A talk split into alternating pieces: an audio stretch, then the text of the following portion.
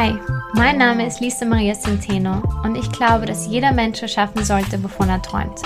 Deshalb will ich herausfinden, was es wirklich braucht, um ein Unternehmen, ein Projekt oder eine NGO erfolgreich aufzubauen. Auf meiner Reise spreche ich mit inspirierenden Menschen und teile meine eigene Erfahrung hier in diesem Podcast. Schön, dass du da bist.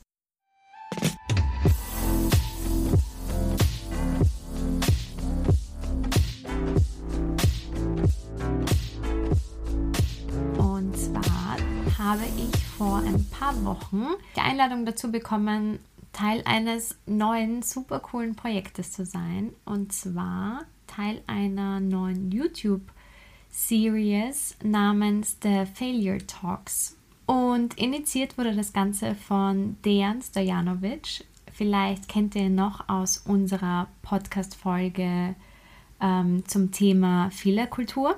Wie man ein positives Mindset gegenüber der Fehler oder eine positive Fehlerkultur für sich selber und für sein Business etablieren kann. Ähm, falls du die Podcast-Folge noch nicht kennst, ich verlinke sie dir natürlich in die Show Notes. Ähm, ist wirklich sehr hörenswert. Dejan ist wirklich ein super inspirierender Typ. Und er hat jetzt diese neue YouTube-Serie ins Leben gerufen, und zwar The Failure Talks, mit einem wundervollen Produktionsteam, bestehend aus äh, zwei sehr talentierten Männern, ähm, David und Florian. Und ich hatte die Ehre, als zweiter Gast in dieser YouTube-Serie ja, eingeladen worden zu sein. Und da hat Dejan mich befragt zu meinen Fehlern, die ich im Laufe meiner Unternehmensgründungen gemacht habe und meine daraus resultierenden Learnings, ähm, was so die Dinge waren, die mich auch am meisten geprägt haben, woher ich wusste, wann, wann es Zeit ist, aufzuhören. Meine zwei größten Learnings waren, die ich davon mitgenommen habe. Ähm, wir haben über Ego-Driven versus Purpose-Driven Businesses gesprochen. Wir haben darüber gesprochen, warum ich diesen Podcast gestartet habe und warum ich Business Basics ins Leben gerufen habe. Ja, Zukunftspläne und warum ich so unfassbar dankbar bin, diesen Podcast zu haben. Also wir haben wirklich äh, die volle Bandbreite abgedeckt und ich glaube, es ist in Kombination von, mit uns beiden eine super schöne Synergie entstanden und ähm, normalerweise bin ich sehr, sehr, sehr kritisch, selbstkritisch, aber die Jungs haben das so toll hinbekommen, vom, von der Gesprächsführung bis über äh, das ganze Video auf YouTube. Genau, ähm, und deswegen wollte ich euch unbedingt einen kurzen Ausschnitt zeigen davon. Und äh, das findet ihr jetzt in dieser Podcast-Folge. Das ganze Video findet ihr auf YouTube. Der YouTube-Channel heißt The Failure Talks. Ich gebe euch wie immer alle Links in die Show Notes. Schaut auch bei ihnen auf Instagram vorbei, auf LinkedIn vorbei. Dejan hat wirklich ganz inspirierende und tolle Gäste. Wirklich eine Ehre, da auch dabei sein zu dürfen. Hört unbedingt rein. Ich glaube, jeder kann etwas davon mitnehmen. Wenn ihr was dazu sehen wollt, dann geht rüber zu YouTube. Dort findet ihr die ganze Folge. Ja, los geht's.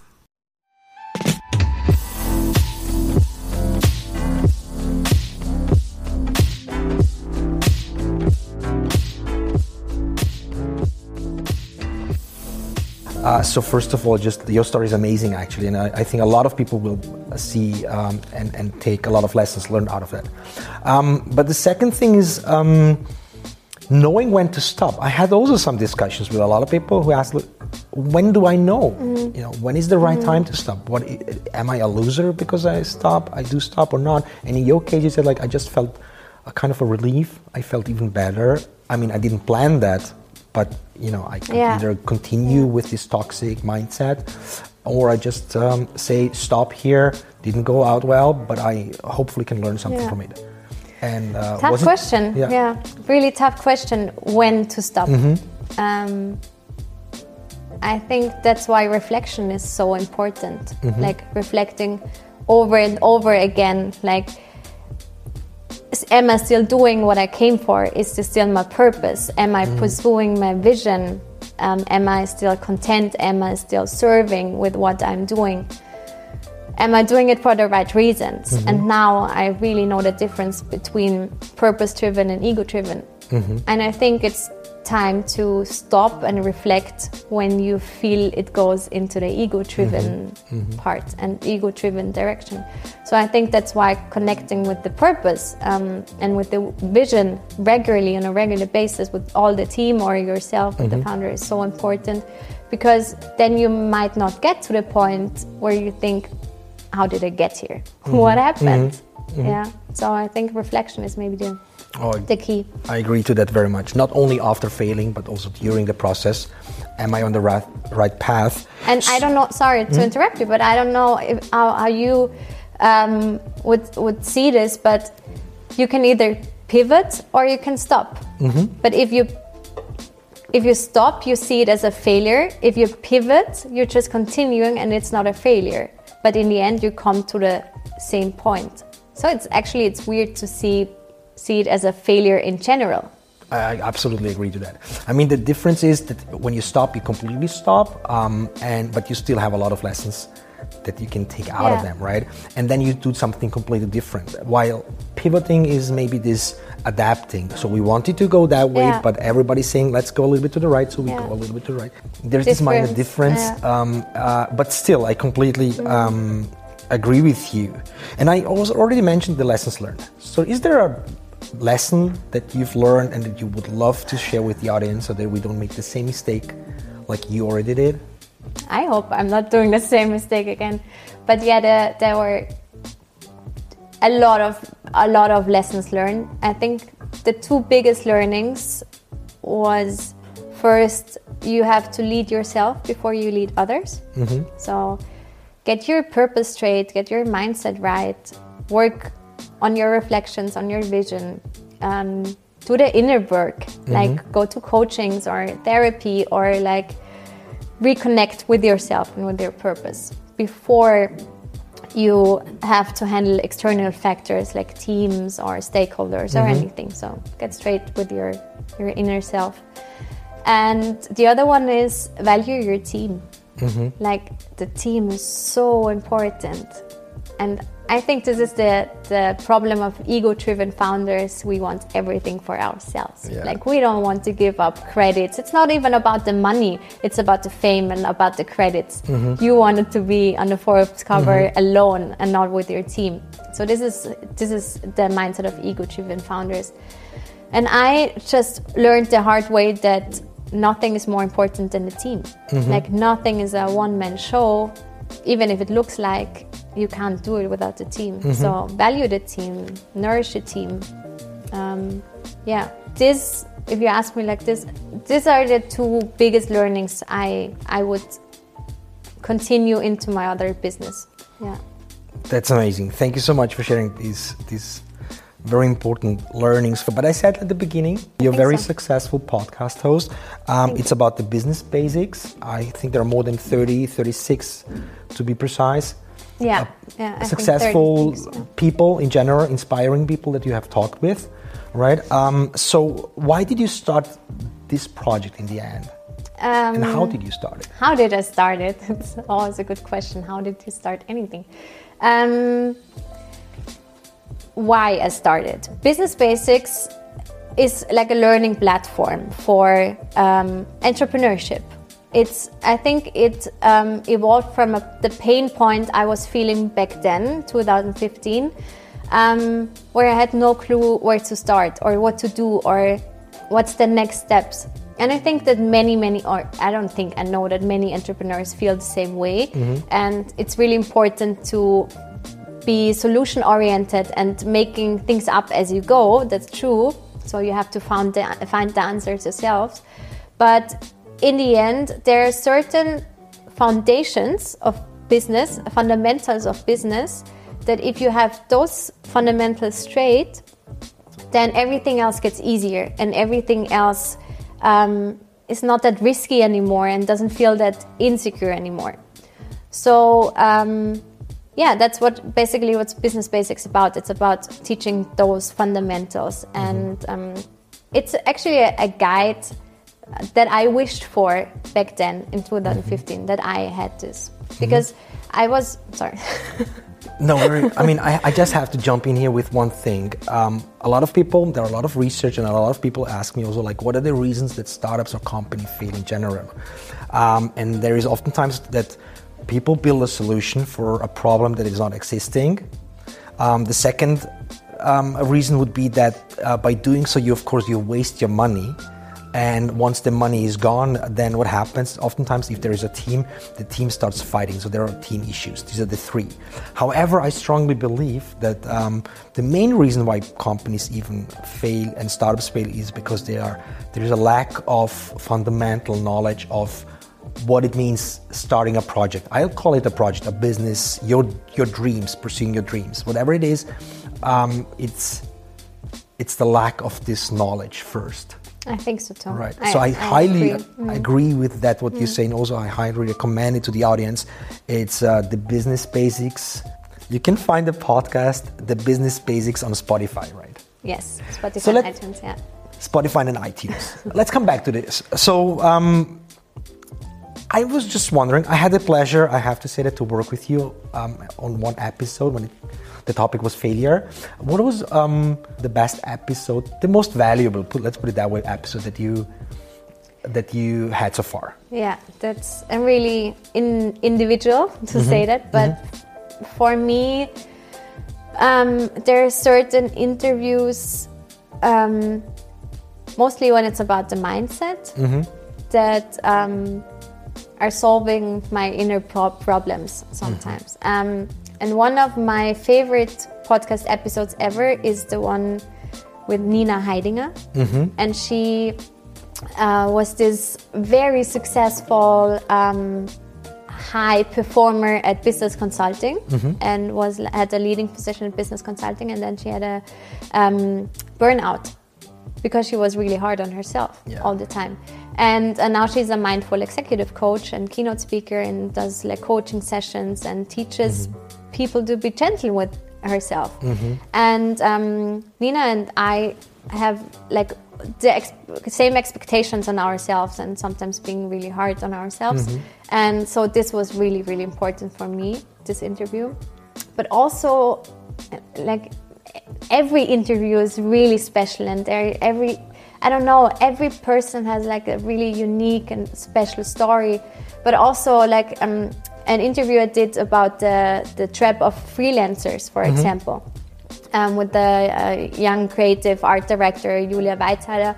She was challenging the thought about growth and why do you have to grow as a company? Mm-hmm. I mean, for a startup, it's like this indicator for success growth. Everything is about growth. Mm-hmm.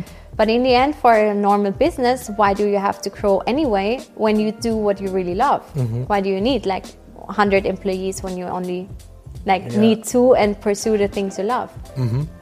So there were like, yeah, everybody brings something that is really special. And I don't know, I didn't really thought about doing a podcast. It just was on my mind, and then I I, I did it, I developed it, and now I'm so thankful because it opens possibilities I never thought about having, like being here now. Amazing. Thank you. I mean, we feel honored to have you here. So we're here at the Failure Talks. And um, I personally believe that failure is oftentimes part of the success and not the end, in general, also in life, um, but especially when it comes also to businesses. And you have this uh, business podcast, the Business Basics.